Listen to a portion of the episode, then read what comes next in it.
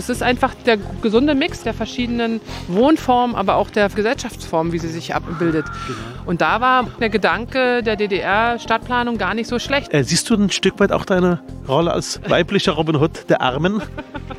Gerade dieses Schaffen von Veränderung, das ist etwas, wo nicht alle gut mitkommen.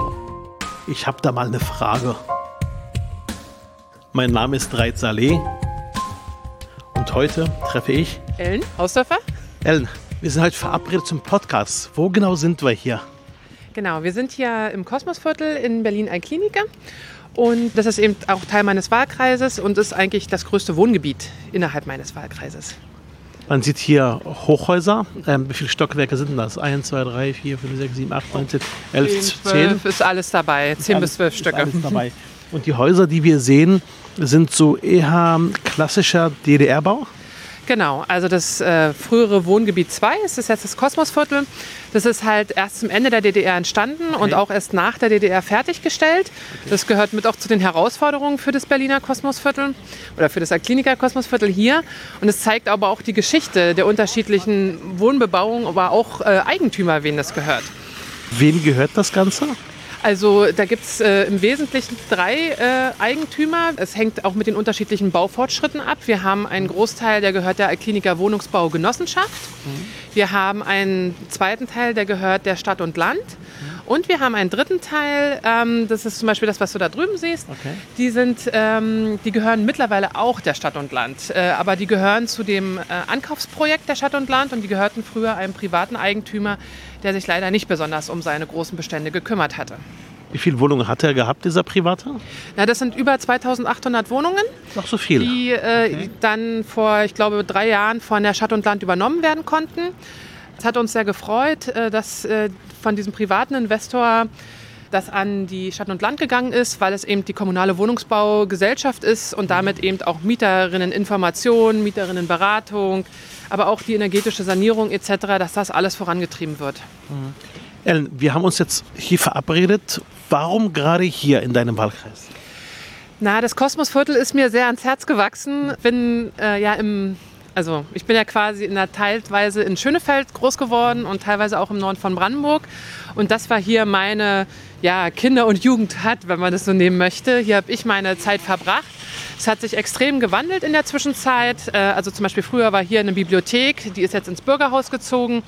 Ähm, die Häuser standen da schon zu der Zeit. Aber solche Geschichten wie eben diese Begrünung dieser ähm, Beete, das sieht jetzt vielleicht noch ein bisschen anders aus, aber okay. das war damals ein echtes Projekt.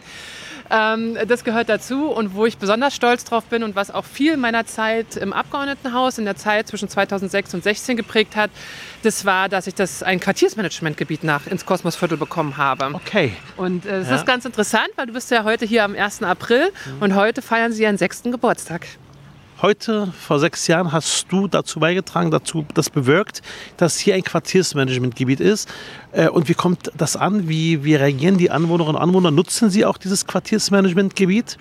Genau, also die Entscheidung dafür, dass das Kosmosviertel Quartiersmanagementgebiet wird, äh, da ist übrigens das Quartiersbüro des Kosmosviertel. Okay. Da ist es halt so gewesen, dass 2015 viele Gebiete da im gleichen Bereich äh, in Frage gekommen wären. Und wir hatten schon vorher mit dem sogenannten FEIN-Projekt, Förderung von Ehrenamt in Nachbarschaften, dafür gesorgt, dass hier eine Basis dafür auch war, weil das hat eben gefehlt, dass ein Zusammenwachsen des Kiezes hier möglich war.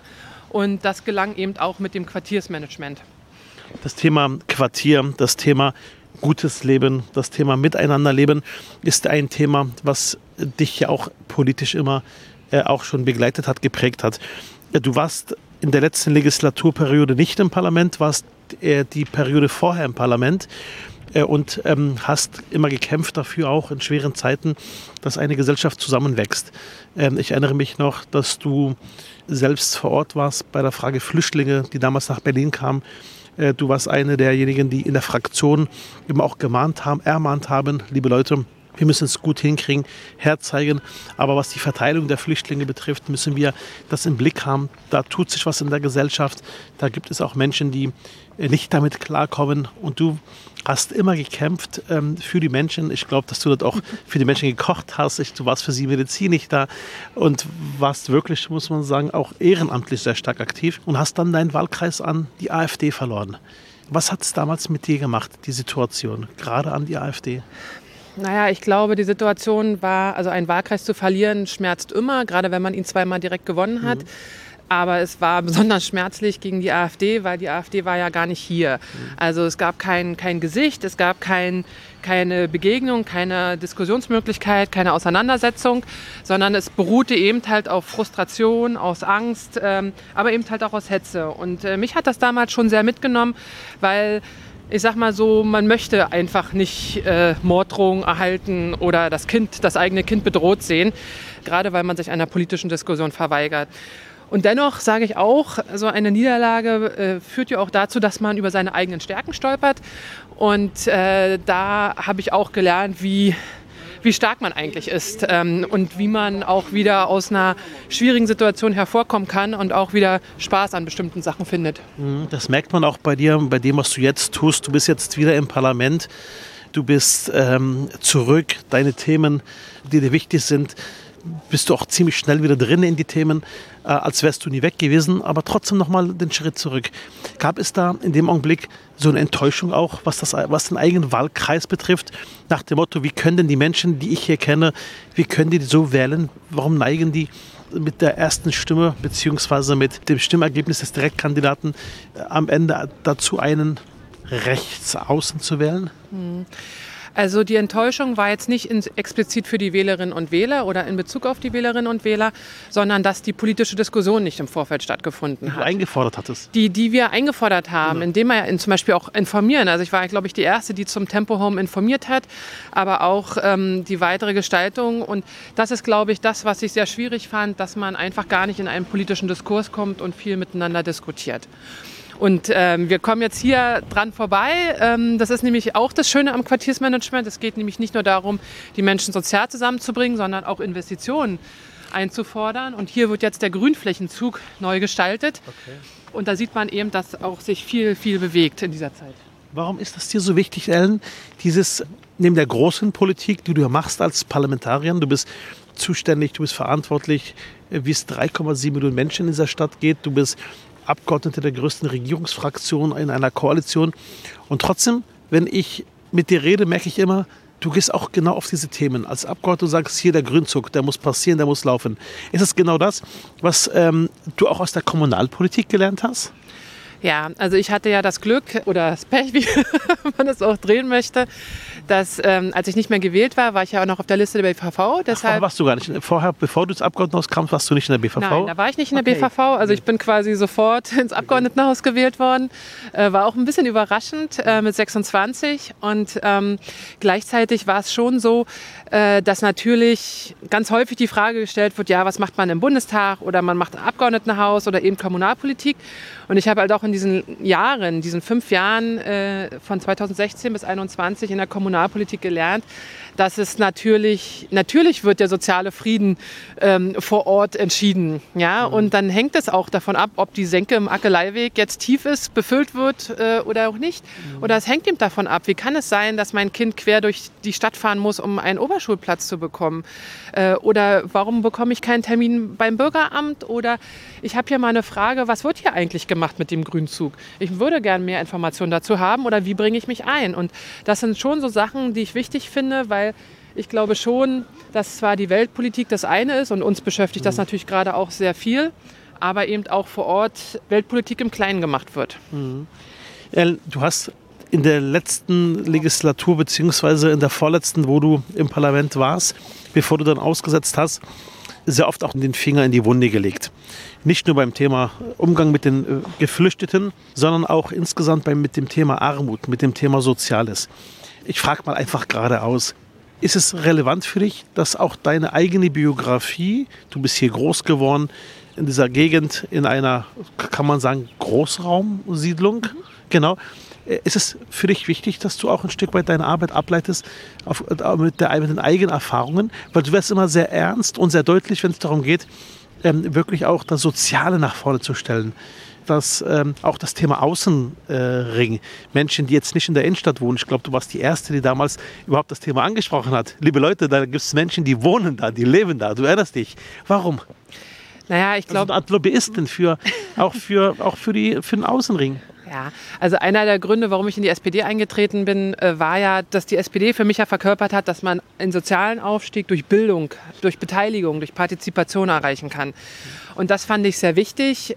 Ich habe ja das Glück gehabt, eine sehr, ähm, sehr schöne Kindheit zu haben, auch eine sehr sehr liebevolle äh, Familie, aber nicht alle Menschen haben dieses Glück, beziehungsweise haben diese Familienstrukturen oder auch die sozialen Strukturen, um sich einzubringen und auch sich Wissen zu generieren. Und ähm, ich finde es wichtig, dass es äh, ja, Chancengerechtigkeit auch gibt, ähm, nicht nur zwischen den Generationen, sondern auch, dass es per se angelegt ist. Und gerade hier ist es, finde ich, sehr deutlich, weil ähm, es gab schon durch die Wiedervereinigung auch Nachteile. Es wurden Teile später fertig geworden.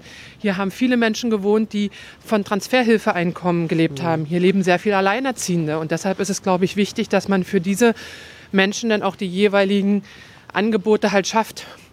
Wir sind gerade vorbeigelaufen äh, an der Jugendberufsagentur, vorhin am Quartiersmanagement, aber es scheint hier schon ein Angebotsnetz zu sein. Und das war vorher so nicht. Nein, das war vorher so nicht. Das ähm, ist auch äh, den Strukturen verdankt, äh, die einfach Vernetzung schaffen. Okay. Und äh, natürlich auch immer mit dem Hinweis oder mit dem Blickpunkt kurze Beine, kurze Wege, so nenne ich das immer, genau. wenn ich in Kitas oder in Grundschulen bin. Aber dass man eben bei der Zielgruppe sehr schnell die Angebote hat, um einfach auch Menschen aufzufangen und auch die Motivation zu geben, das Beste für sich herauszuholen. Wenn du, Ellen, jetzt äh, im Parlament die Themenbereiche skizzierst, äh, wo du jetzt Verantwortung trägst, wo du mitmachst, das ist auch das Themenfeld ähm, Bildung und Jugend. Du hast gerade angesprochen, Aufstiegschance, Aufstiegsgedanke der Sozialdemokratie. Fühlst du, dass äh, die Sozialdemokratie in diesem Kiez, in deinem alten Heimatkiez, das erfüllt hat, das Versprechen? Also ich glaube, Erfüllung ähm, können wir nie abhaken. Also man muss, glaube ich, okay. immer weiter daran arbeiten, dass das auch bleibt. Aber wir haben wirklich sehr viele Angebote für Kinder und Jugendliche für die Bildung im Quartier hier geschaffen.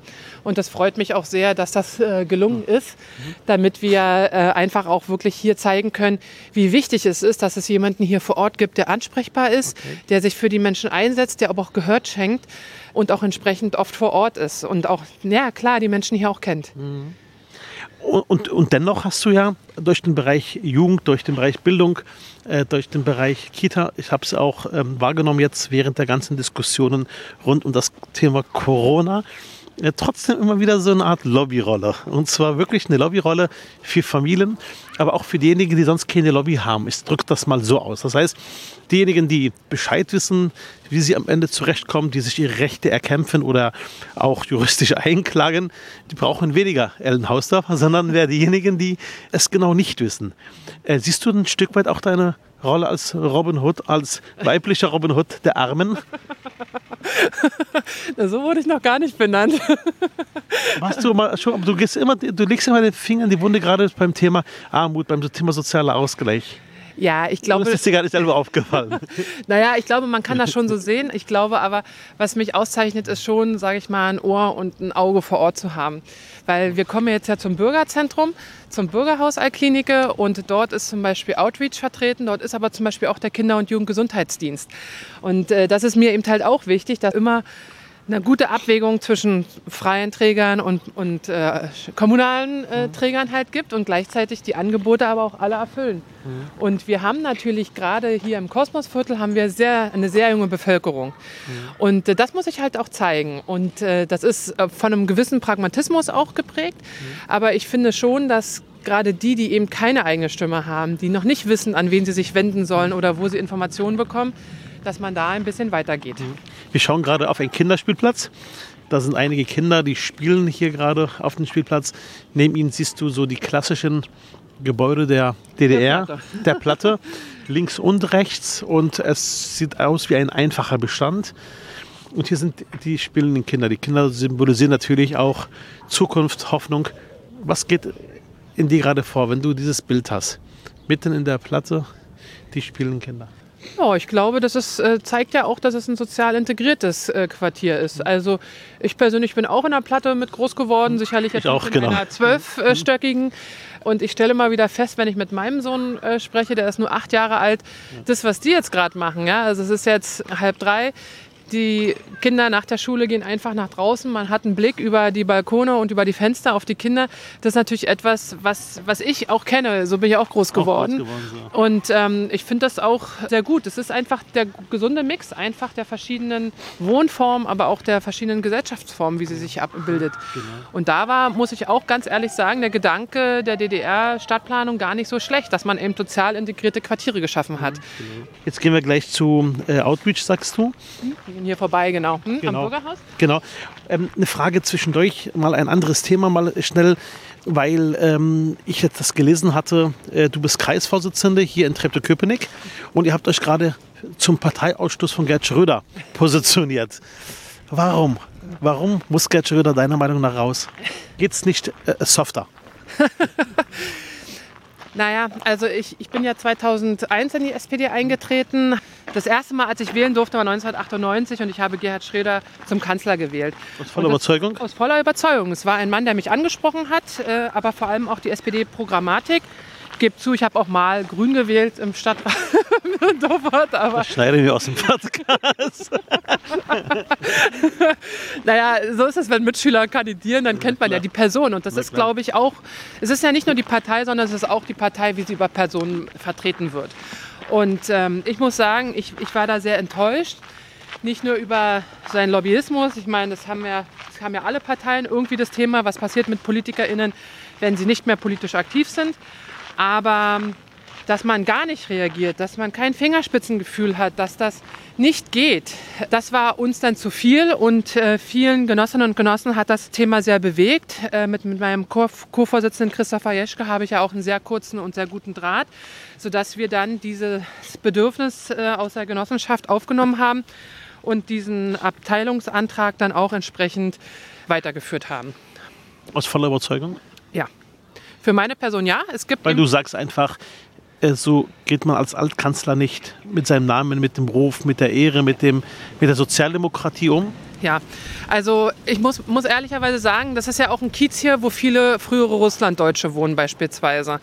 Und ähm, wir haben auch sehr viele Angebote für diese. Das sind ja so wie bei dir in Spandau, aber auch in Lichtenberg oder Marzahn-Hellersdorf.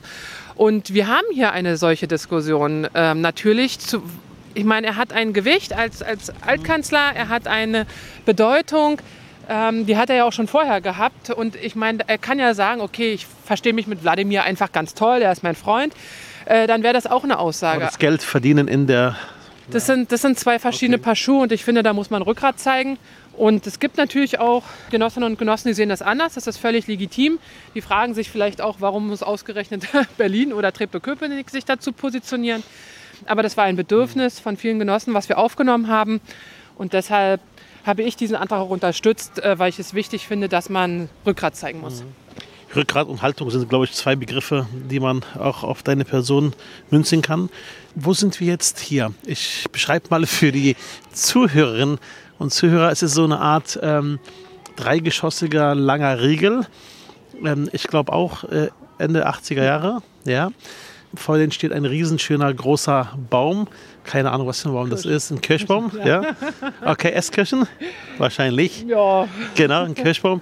Äh, schön bunt angemalt ähm, von Fußballspielern, die drauf sind. Wo sind wir hier? Ja, das ist das Bürgerhaus ähm, im Kosmosviertel. Das war früher eben halt angelegt als ein Gebäude der sozialen Infrastruktur. Und darum ähm, ist das quasi am Rande des Kosmosviertels. Und hier wurde dann eben die Bibliothek untergebracht, aber auch äh, der Kinder- und Jugendgesundheitsdienst. Und auf der anderen Seite haben wir, und auch der Kiezclub natürlich, der Angebote für unsere älteren äh, Klinikerinnen und Kliniker macht. Und gleichzeitig haben wir hier aber auch Outreach als Jugendangebot drin. Ähm, sowie weiter hinten gibt es nochmal quasi so ein gleiches gespiegeltes Gebäude. Das ist eben eine große Kita. Und bewahrt ist es natürlich sozusagen ein Kosmostier, weil äh, wir haben ja zum Beispiel die Grundschule am Pegasus-Eck, all diese Straßen, die sich rund ums Weltall, den Kosmos halt befinden. Und hier ist es mir wichtig äh, zu zeigen, hier habe ich die letzten zwei, naja, fast drei Jahre gekämpft dafür, dass der Kinder- und Jugendgesundheitsdienst hier in der Klinik erhalten bleibt. Der AfD-Stadtrat meinte, das wäre jetzt hier nicht mehr nötig, wir könnten einfach alles nach Adlershof bringen. Und ähm, ich finde das aber sehr wichtig und da bin ich auch sehr froh, dass mit unserem neuen äh, Gesundheits- und Jugendstadtrat, dem Alexander Freier Winterwerb, auch jemand hier ist, der diesen Ort auch annimmt. Und zum Beispiel hat er hier auch organisiert, dass es die Booster-Corona-Impfung gibt, äh, die ich mir hier abgeholt habe, okay. äh, weil ich es schon wichtig finde, dass das hier, also dass auch diese kommunalen Daseinsangebote wie Gesundheit, soziale Beratung, dass das vor Ort hier erhalten bleibt. Ellen, wir sind ja hier gerade durch mehrere Straßenzüge von Hochhäusern gelaufen. Ähm, es ist jetzt ähm, 5, 14 Uhr, ungefähr 14 Uhr. Merkst du, wie still es hier ist? Also ganz, ganz viele Menschen auf engstem Raum, aber als würde man hier in der Bibliothek sein. ja, also ich glaube, äh, das ist, weil es eben heute auch ein Freitag ist, das hat auch viel damit zu tun, dass natürlich viele Menschen auch von hier zur Arbeit fahren. Mhm. Ja, also wir haben es nicht weit bis nach Schönefeld. Viele arbeiten wirklich auch am Flug, rund um den Flughafen beispielsweise. Und äh, durch die gute Autobahnanbindung sind wir natürlich auch schnell ähm, in der Innenstadt oder eben in Brandenburg. Deshalb hat es beides. Hier gucken wir zum Beispiel auf Seniorenwohnhäuser. Das gibt es auch nicht mehr allzu häufig in der Stadt. Aber es zeigt sich, dass es einfach eine Mischung gibt. Und ich sag mal so am Wochenende oder nach 16 Uhr, wenn du hier bist, dann wirst du hier eben wirklich ganz viele Kinder und Jugendliche eben halt auch antreffen. Aber trotzdem ist es sehr still. Es sind sehr viele Menschen auf engen Raum. Man, man hört Vogelgezwitscher im Hintergrund, man hört das Rauschen der Bäume und es wirkt ähm, sehr sortiert. Würdest du das Gebiet als ein soziales Brennpunkt bezeichnen? Ja, mit Brennpunkt äh, habe ich immer so ein bisschen ein, Schwierigkeiten, weil mit dem Begriff des ja, Brennpunkts. mit dem Begriff des Brennpunkts, weil es ein Brennglas äh, bringt ja den Fokus auf eine Stelle beispielsweise. Und ich glaube, es gibt halt einfach viele Gebiete in der Stadt und darum bin ich auch sehr froh, dass auch wir als Sozialdemokraten dafür gesorgt haben, dass das ähm, Stadtumbauprojekt Soziale Stadt weitergeführt wurde, gerade als es zum Beispiel von der FDP auf Bundesebene. Da hast du ja, glaube ich, noch auf dem Parteitag die Rede gehalten dazu, erinnere ich mich noch? Ja, weil es, weil es eigentlich. Oder die Unterschriften gesammelt. Ja, weil ich finde es wichtig, dass, äh, dass wir gerade diese Projekte, die eben ressortübergreifend denken, die eben viel Vernetzung vorantreiben, dass man das eben halt auch wirklich stärkt, weil das eben die nachhaltigen Projekte sind.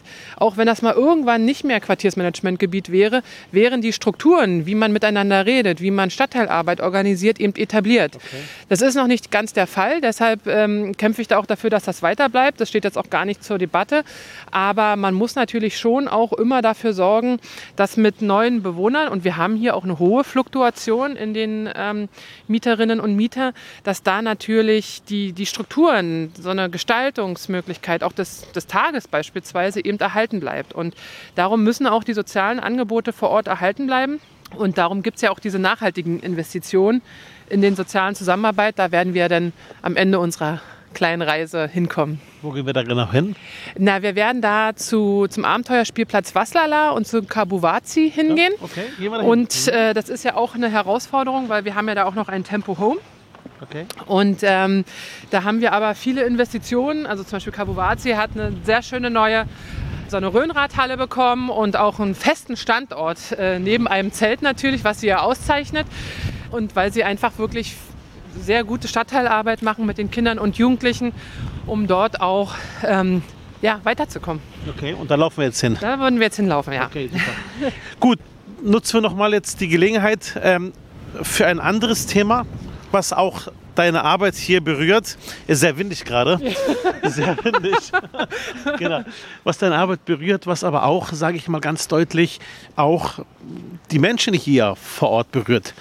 Du weißt, welches Thema ich anschneiden möchte. Ganz aktuell Bundes, Bundesebene, Bundesregierung erlaubt den Weiterbau der A100. bin ich dafür. Bist du, bist du dafür? ja, bin ich wirklich. Also es ist natürlich meine persönliche Meinung und die ja. äh, SPD Treptow-Köpenick ähm, hat ja auch entsprechende Beschlüsse dazu gefasst. Wir haben uns ja auch ein, ein eigenes Verkehrskonzept gegeben. Ähm, und das ist, glaube ich, gar nicht so ideologisch zu sehen, wie äh, an vielen Stellen äh, man das machen kann äh, weil es natürlich darum geht, äh, auch wirklich Quartiere vom Verkehr zu entlasten. Und ähm, wir haben das hier übrigens in der Klinika auch gesehen mit dem Weiterbau der A113. Okay. Äh, sind hier einfach mal Schwerlastverkehre aus diesem Kiez beispielsweise des Kosmosviertels weggegangen.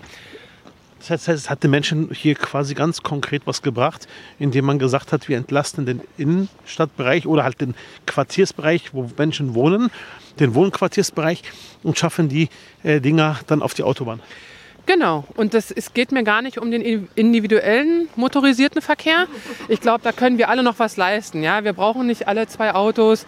Man kann, und ich bin zum Beispiel eine, ich habe zwar einen Führerschein, aber ich fahre eigentlich nur Bus und Bahn. Okay. Ja, äh, ich laufe eben auch viel zu Fuß, deshalb bin ich auch sehr am Fußverkehr interessiert. Aber ich glaube, man darf eben auch die Realität nicht vergessen, weil die Menschen, die hier leben, die wollen lokal einkaufen und sich versorgen. Und da werden sie eben beliefert. Und dann sind, ist einfach zum Beispiel der Lieferverkehr kann eben nicht komplett nur auf die Schiene zum Beispiel gebracht werden oder, okay. ja gut, den Teltow-Kanal haben wir auch noch, aber das gilt nicht. aber das ist natürlich schon ein großes Thema. Und, ähm, aber der Koalitionsvertrag, Ellen, sieht ja vor, dass wir jetzt fünf Jahre das Thema, wie kann man sagen, totschweigen, äh, nicht anfassen, tabuisieren. Du weißt, was ich meine. Ja, also ich muss mal sagen, ich fand den Stil der FDP in der Bundesregierung jetzt auch nicht so prickelnd. Ja, also ich finde es nicht so gut, wenn man äh, sich, ich bin ja auch im Ausschuss für Mobilität, ähm, sich sozusagen äh, quasi als Landesregierung vor vollendete Tatsachen stellt oder zumindest erstmal mit dieser Nachricht reinplatzt. Ja. Das ist kein guter Stil, finde ich. Ähm, aber ich konnte eigentlich sehr gut mit diesem Beschluss im Koalitionsvertrag leben, äh, gerade weil es auch darum gehen muss, wenn man jetzt erstmal den 16. Abschnitt zu Ende baut, dass einfach ein Verkehrskonzept existiert. Den Abschnitt, den die Grünen ja erstmal rückbauen wollten, das heißt gar nicht weiterführen wollten, der ist jetzt verabredet, der kommt. Der ist verabredet, der kommt, aber das muss, das kann nicht reichen. Also, sondern man muss natürlich dann auch ein entsprechendes Verkehrsgutachten machen, wie man zum Beispiel die Ampelschaltung oder auch andere Verkehrsmöglichkeiten ermöglicht, damit eben der Treptower Nord nicht komplett erstickt erstickt. Ja, wir haben die Elsenbrücke regelmäßig äh, bei uns mit drin. Und das führt schon dazu, dass einfach Verkehre ab und zu fließen müssen, weil Treptow-Köpenick ist ja ein sehr schöner, großer, grüner Bezirk, aber der ist eben extrem brückenabhängig. Ja, also wenn die lange Brücke ausfällt oder die Salvador-Allende-Brücke, Elsenbrücke, dann ist man in Treptow-Köpenick schon mal ganz schön abgeschnitten vom Verkehr und vom Leben. Okay. Wenn, wo sind wir jetzt langgelaufen, Ellen? Vielleicht mal für die Zuhörerinnen. Wir sind jetzt ähm, quasi hinter der großen äh, Kita im Kosmosviertel langgelaufen. Das ist ja auch Familienzentrum. Okay. Ähm, ist auch ein schönes Beispiel dafür, dass wir zum Beispiel Mehrfachnutzung äh, bei den Einrichtungen der sozialen Infrastruktur auch gut unterstützen können. Und jetzt laufen wir hier über die Orthoffstraße zum äh, Waslala, zum Abenteuerspielplatz. Auf der Seite hast du jetzt die Einfamilienhäuser, das heißt genau. der, der, auch der Widerspruch quasi. Ja, ja. Also das ist eben so diese gepflanzten, so nenne ich das jetzt mal, gepflanzten äh, Quartiere der DDR, die dann im Prinzip auf Feld, weil es war wirklich früher hier alles Feldfläche, äh, wo jetzt hier die Hochhäuser ja. stehen, okay. äh, wurden die angegangen. Und ähm, das ist natürlich, äh, sieht man auch immer noch im Stadtbild in Teilen, aber das führt natürlich schon zur Diskussion, wie bestimmte Einrichtungen, Arrangements eigentlich gesichert werden. Und das führt natürlich auch zu Akzeptanzproblemen an vielen Stellen. Und die Leute, die hier langlaufen, du hast recht, die Straßen sind jetzt nicht sehr belebt, sondern eher wenige Menschen, die du siehst. Die meisten sind wahrscheinlich noch auf Arbeit oder in der Schule. Genau, genau. So, und jetzt kommen wir zu, zum Abenteuerspielplatz Waslala. Das ist unser toller kleiner Kinderbauernhof, wo eben halt auch äh, viele Tiere ja, gepflegt, gefüttert und dementsprechend auch eine Tagesstruktur für die Kinder und Jugendlichen bedeutet und, ähm, und auch Verantwortung natürlich zu tragen. Und das ist, äh, finde ich, auch sehr schön. Der ist schon sehr lange dabei, aber da gibt es eben auch Herausforderungen. Und äh, die würde ich dir auch gern zeigen. Sehr gerne. Und diesen ähm, Spielplatz, diesen Bauernhof, diesen Kinderbauernhof, den unterstützt du? Ja, also wir gehen hier auch regelmäßig hin. Ähm, wir, ich finde es auch sehr wichtig, dass zum Beispiel auch die Kommunalpolitik auch über die Thematik hier Bescheid weiß. Es ist ja eine vom Jugendamt Treptow-Köpenick betriebene Einrichtung, die einfach jetzt auch an Platzprobleme grenzt. Das äh, wird ja vielleicht erstmal gar nicht so einsichtig sein, warum das so ist. Aber sie haben ein schönes neues Mehrzweck, also ist jetzt auch schon zwei Jahre her, aber ein schönes Mehrzweckgebäude bekommen über die Ben-Mittel. Das war, das war ein Investitionsmittel eben zur Förderung ähm, von Nachbarschaften und auch über den Masterplan Integration weil Waslala als auch Kabuwazi äh, grenzen an das Tempo-Hum-Quittenweg. Und das ist gerade auch so ein Beispiel wieder, was du sagst, dieses vor Ort, die soziale, das nachbarschaftliche, was unbedingt in so ein Quartier wie dem Kosmosviertel rein muss. Ja, also ich glaube, diese Angebote für Kinder und Jugendliche, die einfach verschiedene Themen, also wir haben zum Beispiel auch eine Medienetage, wir haben eben äh, Straßen- und Jugendsozialarbeit, auch Sozialarbeit an Schule und eben hier, sage ich mal, eher so tierpädagogische Aspekte. Das sind eben schon so Punkte, die wir sehr wichtig finden, einfach auch zu zeigen, man hat viele Möglichkeiten, seinen Alltag zu gestalten. Sehr schön. Genau. Kinderrechte steht hier, Children's Right. Dann steht hier was la was Was lala. was lala genau. Genau, das ist halt für die Zielgruppe 6 bis 14 Jahren. Okay. Das ist ja im Jugendbereich, hat das ja auch immer damit zu tun, welche Altersgruppen man Okay. nimmt. Und ähm, wir haben eben von Katzen, Hunden, Ponys, Kleintieren, alles dabei, Hühnern etc. Und da gibt es natürlich auch die Möglichkeit, ähm, ja, Verantwortung zu übernehmen, Abläufe zu lernen ähm, ja, und auch selbstständig zu werden.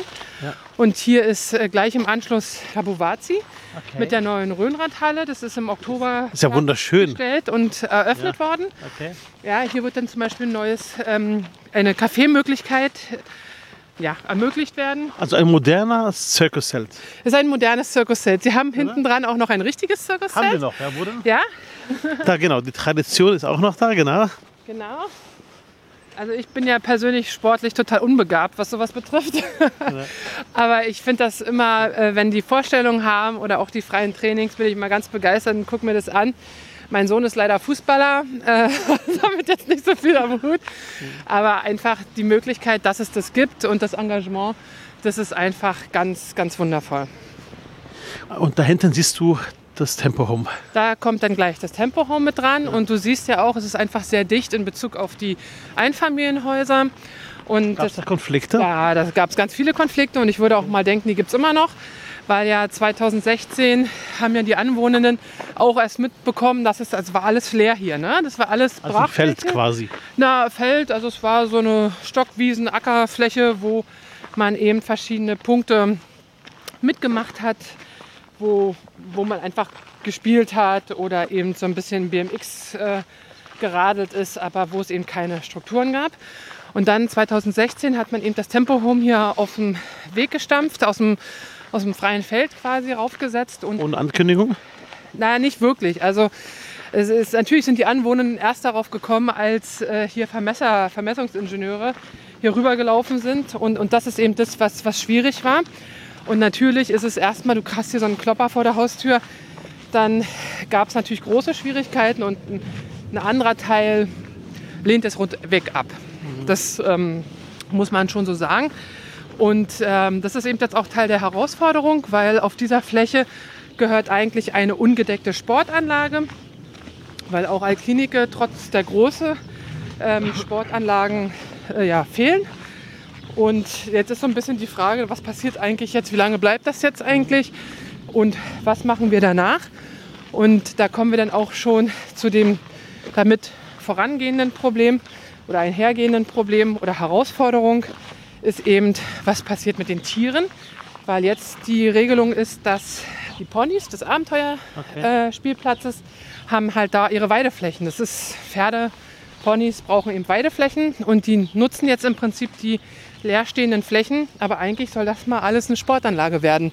Und wofür wir uns jetzt einsetzen, ist gerade in Bezug auch in Gesprächen mit der BIM, ist, dass wir hier auch die Möglichkeit haben, diese ungedeckte Sportanlage ähm, so zu verschieben quasi auf dem Gelände, dass Weideflächen für die Ponys immer noch ermöglicht werden. Okay. Das heißt mit anderen Worten, du versuchst ganz viele Sachen zu integrieren, um im Grunde genommen diesen Platz, den es hier gibt, der auch am Ende begrenzt ist, der ist ja auch endlich, dass du sagst, lass uns mal gucken, dass wir es irgendwie hinbekommen, verschiedene Interessen auf ein Feld zu bekommen.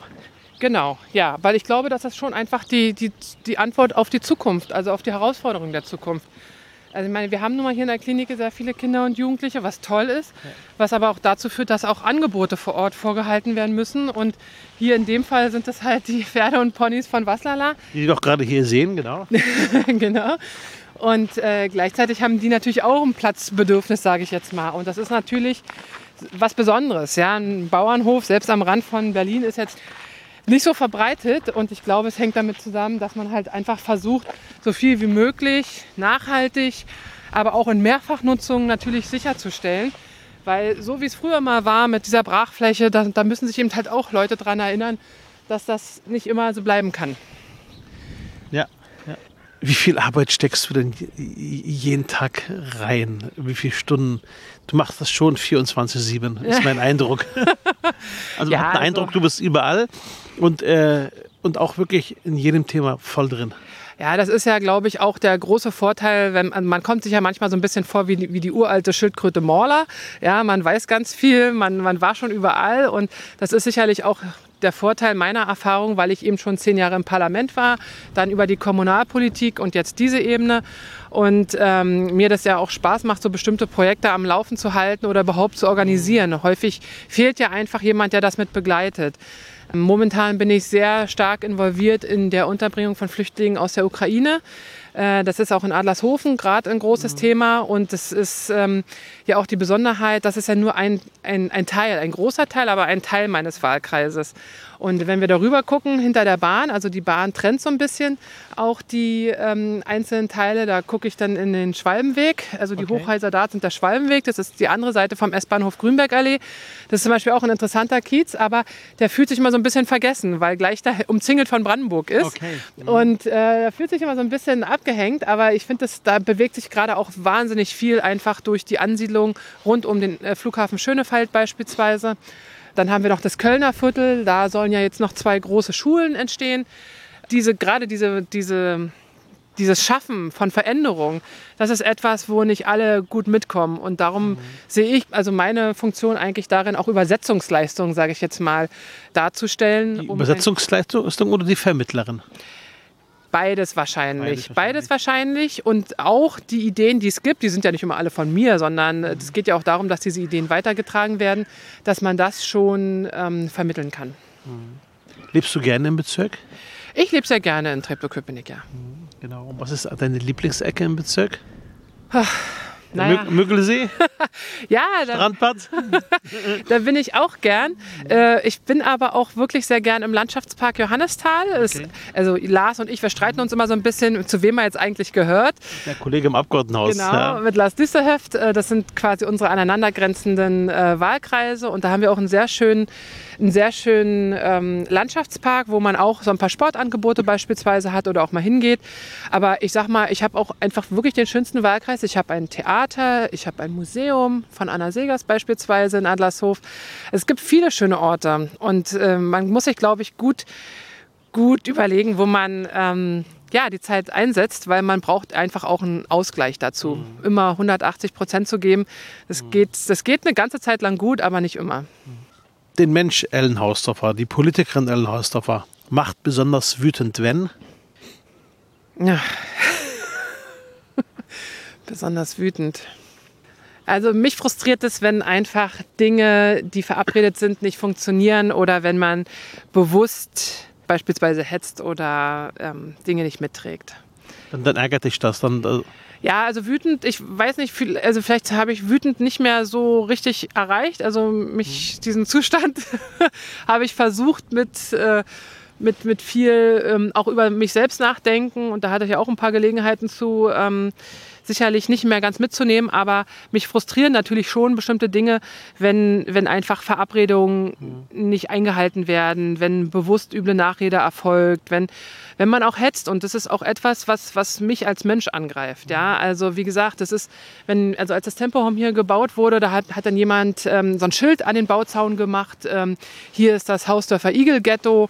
Oder wenn dann Windeln, also damals hat mein Sohn noch ähm, ja, Windeln gebraucht. Ähm, und wenn dann auf den Paketen drin steht, äh, Windeln können brennen wie Bauzäune. Ähm, dann, das ist passiert alles? Das ist passiert. Ähm, da wäre ich sehr, sehr wütend, auch sehr verletzt und sehr sauer. Ich war sehr, sehr verletzt. Also ja. wie gesagt, wütend weiß ich nicht, weil es ist ja auch Ausdruck einer hilflosen Aggression. Ähm, ich war da wirklich sehr verletzt. Ich habe mir da auch wirklich viel Sorgen gemacht. Und ähm, das ist eben auch etwas, was natürlich auch Menschen abschreckt davon, in die Kommunalpolitik zu gehen äh, wenn sie nämlich ja, bedroht werden äh, mhm. für Engagement. Man kann immer politisch anderer Meinung sein, mhm.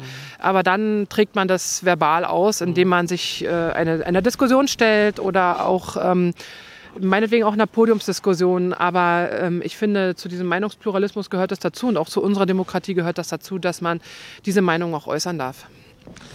Besonders glücklich bin ich, wenn ich woran denke? Naja, mein Sohn. Acht Jahre alt, Felix? Ja, Felix ist acht Jahre alt, genau. Und ähm, der macht mich schon sehr glücklich. Wenn ich an Bildungspolitik in Berlin denke, dann denke ich an viele Herausforderungen. ich finde es auch immer sehr schade, weil egal äh, wie die Bildungssenatorinnen und Senatoren heißen, sie haben einfach einen schweren Stand in Berlin. Mhm. Und äh, das ist ähm, egal wie man sie nennt, sie, sie probieren alle das Beste und das, äh, ich muss auch sagen, ich, ich habe das auch immer als sehr, sehr engagiert wahrgenommen an jeder Stelle. Aber wir haben einfach viele Herausforderungen. Die Kieze, die Schulen sind in, einfach in sehr unterschiedlichen Lagen, auch die Voraussetzungen. Und wir haben auch diese Thematik dieser wachsenden Schülerinnenzahlen. Das führt einfach dazu, dass neue Orte gefunden werden müssen und das ist, glaube ich, nicht ganz so leicht. Urlaub bedeutet für mich ganz viel lange nicht mehr gehabt war. Ganz, ganz viel lesen. Und auch, und auch wegfahren. Ja, muss nicht unbedingt. Ähm, also ich äh, habe letztes, letzte Wochenende damit verbracht, meinen Pass zu suchen, okay. weil ich jetzt das erste Mal in drei Jahren dann doch mal äh, vorhabe äh, zu verreisen. Und ähm, ja, also wir fahren ja im Sommer meistens an die Ostsee und ich komme ja aus dem Norden von Brandenburg. Das ist schon wie Urlaub. Ich habe auch selten Empfang.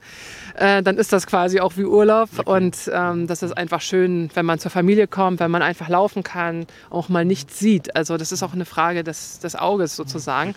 Und darum finde ich es auch zum Beispiel sehr gut, dass man diesen Bereich der Familienerholung, um nochmal auf Bildungs- und Jugendpolitik zu kommen, äh, dass man den halt wirklich auch vielfach ausgebaut hat. Ellen, bevor wir zur Schlussrunde kommen, erstmal noch ein anderes Thema. Du hast neulich in der Fraktion gesagt, glaube ich, war das, ich glaube, das war in der Fraktion, wenn wir jetzt über das Thema Flüchtlinge reden, denkt dran, es gibt nicht nur die Ukraine-Flüchtlinge. Das hast du sehr deutlich formuliert mit einer gewissen Ernsthaftigkeit äh, und hast im Grunde genommen auch einige Reaktionen ausgelöst, glaube ich, so nach dem Motto, wieso sagt sie das jetzt? Aber im Nachgang hatte ich den Eindruck, dass alle im Nachgang gemerkt haben, warum du das sagst. Warum war das dir wichtig? Du hast das so ganz deutlich formuliert, wie so eine Art Appell. Und da hatte ich ein Stück weit ein Déjà-vu schon mal an Diskussionen, wo du versucht hattest, mit wenigen Worten einen Appell an viele zu richten. Naja, bei den Ukraine-Flüchtlingen äh, finde ich es wirklich bewundernswert und finde es auch ganz, ganz toll, wie viele der Zivilgesellschaft oder auch in meiner Straße beispielsweise Ukrainerinnen mit den Kindern beispielsweise aufnehmen. Äh, das haben wir natürlich 2016 so nicht gehabt. Ne? Äh, da hatten Wurden Unterschiede zwischen den Menschen, die kommen? Ähm, na nicht unterschieden, aber es war ein anderer Kulturkreis. Und ich glaube, man hatte nicht so das Gefühl, also die Bomben auf Aleppo waren einfach anders an einem dran als die Bomben auf Kharkiv. Mhm. Und ähm, das, das ist vielleicht menschlich verständlich, aber ich sehe ja auch, ähm, also das Tempo Home, das ist jetzt wieder in Betrieb, weil die afghanischen Ortskräfte letztes Jahr im Sommer äh, ja auch relativ schnell aus ähm, Afghanistan gebracht werden mussten. Ich bin da nach wie vor auch sehr enttäuscht über die ganze Art, was und wie man da mit Afghanistan umgegangen ist. Aber da ist das jetzt wieder in Belegschaft sozusagen. Und ich bin mir sicher, dass das auch noch sehr lange dauert. Und äh, solche Geschichten wie zum Beispiel das, was Kabuwati und Wasser da anbieten, diese frühe Bildung vor Ort mhm. beispielsweise oder Maßnahmen, die über diesen Integrations, äh, Masterplan Integration finanziert, aber auch konzeptionell ähm, angegangen worden sind, die werden jetzt einfach sofort übergreifend geregelt. Mhm, und äh, das hat, äh, sage ich jetzt mal, für Syrien und also für Syrerinnen und Afghanen einfach viel länger gedauert, als jetzt für die Ukraine stattfinden. Merkst eine Ungleichbehandlung? Naja, ob sie nur ungleich behandelt werden. Du hast auch gesagt gehabt, wenn es jetzt um Wohnung geht, denk dran, es genau. gibt die erste Generation der Geflüchteten, hast du formuliert. Ja, naja, es geht natürlich. Und damit meintest du die Geflüchteten von 15, 16? Also jetzt hier, also gerade bei mir jetzt speziell schon. Und da ging es natürlich darum, dass diese ganzen, auch die Muffs, die Muff-Standorte, die sind sehr lange erhalten gewesen, weil es eben nicht sofort Wohnraum gab äh, und auch bis heute nicht geben kann, weil einfach sehr viele auf dem Wohnungsmarkt konkurrieren. Und äh, deshalb finde ich, muss man das zusammendenken. Okay. So, es war wirklich ein, beein wirklich ein beeindruckender ähm, Spaziergang und eine beeindruckende wirklich auch Diskussion mit dir ich glaube auch, dass die Zuhörerinnen jetzt auch ein Stück weit so einen Einblick haben über die Person, über den Menschen, aber auch über die Politikerin Ellen Hausdorfer und ähm, ein Stück weit auch ableiten können an dem, was Sie gerade gehört haben, was dich bewegt und welche Themen dich beschäftigen und äh, welche Themen dir wichtig sind und dass die Haltungsfrage für dich eine ganz wichtige ist. Ähm, Haltung und Rückgrat, das ist, glaube ich, ganz deutlich geworden. Jetzt kommt die Schnellrunde und da hast du schon gehört, da musst du dich äh, po positionieren für einen Begriff. Oh, war ja. Aber nur ein Begriff. Okay? Gut, wir machen mal einen Test. Wald oder Wiese? Wald. Ich hätte jetzt gedacht Wiese, weil wir hier schön auf einer Wiese sind. Ja, aber ich bin so, äh, ich habe so eine Phobie für Zecken und äh, die sind, glaube ich, noch eher auf Wiesen als auf Wäldern. Okay. So, Schal oder Hut? Schal. Du trägst immer Schal. Ja, also häufig, ja. Genau. Wein oder Bier? Wein. Rot oder weiß? Rot. Auto oder Fahrrad? Fahrrad. Landstraße oder Autobahn? Landstraße. Norden oder Süden? Norden. Vegetarisch oder Steak? Steak. Vegetarisch ist auch nicht dein Ding. Doch, doch, ich esse gar nicht so viel Fleisch, aber ein gutes Steak ist echt toll. Okay. Nostalgie oder Erinnerung? Erinnerung. Ich finde es gut, wenn man sich an die Dinge erinnert, die man hat, ohne sie zu glorifizieren. Spielplatz oder Kinderzirkus? Spielplatz. Ähm, da kann man, glaube ich, viele Sachen ausprobieren. Ja, das ist schön. Bildung oder Stadtentwicklung? Oh. Da schlagen beide Herzen in deiner Brust. Ja, das, da würde ich trotz alledem die Stadtentwicklung nehmen, weil Stadtentwicklung ist viel mehr als Bebauungspläne und ähm, Baugenehmigungen, sondern einfach die Integration verschiedener Themen, die man zusammenreimt. Legislative oder Exekutive? Ich kann beides. Aber was ist, was ist bedeutender? Bedeutender ist die Legislative. Ja. Weil wir machen nun mal einmal die Grundlagen und ähm, ohne uns geht nichts. Aber es braucht auch eine starke Exekutive, die Ideen der Legislative umzusetzen. Bezirk oder Land? Oh, Feier. Das gibt Diskussion? Ärger zu Hause. Bezirk oder Land? Ja, ich glaube, ein, also ich finde Land gut, weil ohne die starken Bezirke geht nichts in einem Land. Und gleichzeitig finde ich es gut, dass man Lösungen für die gesamte Stadt erarbeitet und nicht nur für einen Bezirk. Und die letzte Frage: Rot oder Grün? Rot. Vielen Dank fürs Gespräch. Bitteschön. Dankeschön.